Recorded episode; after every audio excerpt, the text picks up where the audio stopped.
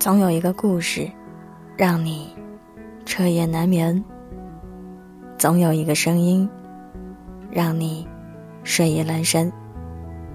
我是袁熙，新浪微博搜索 “nj 袁熙”。今晚要分享的文章来自有故事的蒋同学。其实，我真的很想屏蔽你。好恨云和绽放是无边无际，在你眼里满是繁星。在楼下小餐馆吃饭的时候，听见隔壁桌两个阿姨在闲聊，其中一个阿姨有点羞涩的对另外一个阿姨说：“儿子和儿媳。”今年终于挣了点小钱，俩孩子也挺孝顺，给他报了个云南七日游的旅行团，往返都是飞机。阿姨还说这几天她正准备给自己买个亮色的披肩，因为儿媳说呀，颜色鲜艳，拍起照来才好看。话音刚落，另一个阿姨就立刻说：“云南我以前去过了，我儿子开车自驾游带我们去的。”那个地方啊，跟团玩没有劲儿，无非就是上车睡觉，下车拍照。要我说，真想出去，不如让你儿子带你去香港。这几年国内景点没有什么好玩的了。我瞥了隔壁桌一眼，那个刚才还很开心称赞儿子孝顺的阿姨，眼睛里的光一下子就暗了下来。他有点尴尬地转移了话题，直到我吃完离开，他再也没有提起过他的儿子、儿媳，还有那场云南游。普通人的幸福其实很简单，可能因为一场电影而快乐，可能因为一顿晚饭而满足，可能因为一次旅行而温暖。可是，普通人的幸福也很脆弱。有时候可能会因为别人以己度人的一句话被阴影遮盖。公司有一个性格很安静的女孩子，工作很努力，平时话很少。女孩的男朋友每天下午都会骑着自行车来公司门口等她。在门口繁华的商场和川流不息的车水马龙中间，女孩子永远是笑着。飞奔下楼，坐上男孩的自行车后座，然后再离开。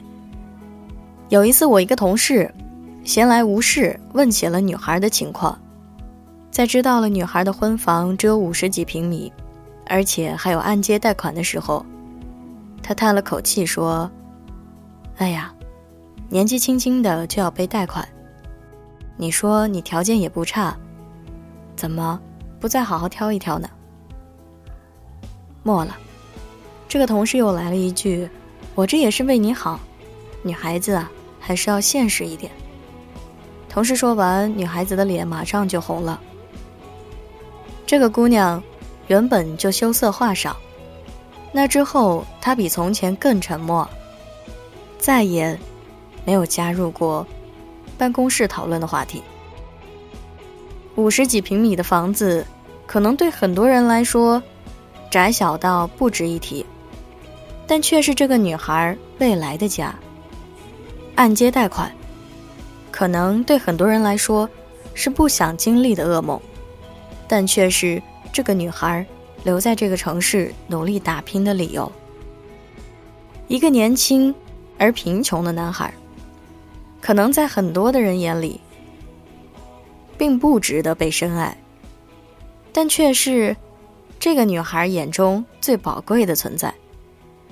我一直很喜欢一句话：“你以为的经历苦难，却未必不是别人的幸福所在啊。”你可以住别墅、开豪车，可以尽情享受你的精彩人生，可是，在这个世界上，绝不是只有那一种样子才能被称之为幸福。就像周国平曾经说过的。自己未曾找到伟大的幸福的人，无权要求别人拒绝平凡的幸福。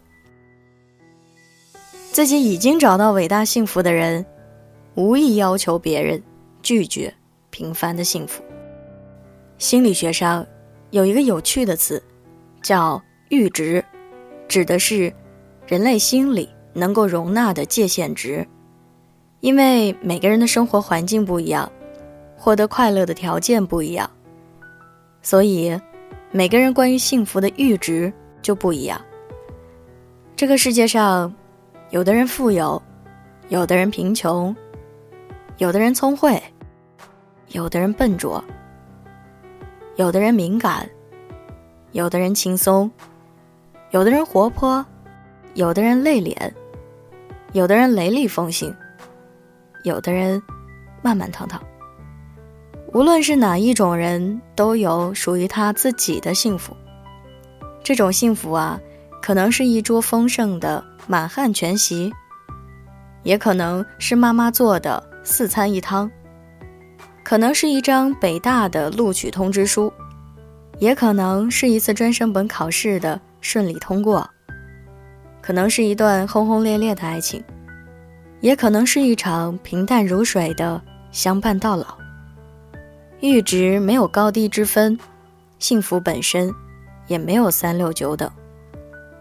但我想要说的是，心理学上的阈值是一个极容易被打破的曲值，因为环境的变化、自我的成长、身边的评价，这些客观的内容，很容易就能突破一个人的心理阈值，降低对幸福的认同感。幸福，其实是很脆弱的东西，它的体验虽然因人而异，但它的价值，却一样熠熠生辉。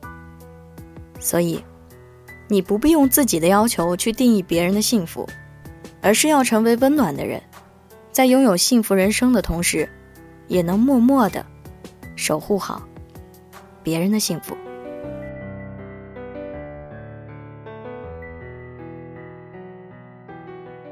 容颜一老，时光一散，愿每一位长颈鹿都能记得，晚间治愈系会一直在这里，伴你温暖入梦乡。感谢你的收听，我是袁熙，晚安，好梦，吃月亮的长颈鹿们。喜欢我的声音，不要忘记点击关注我。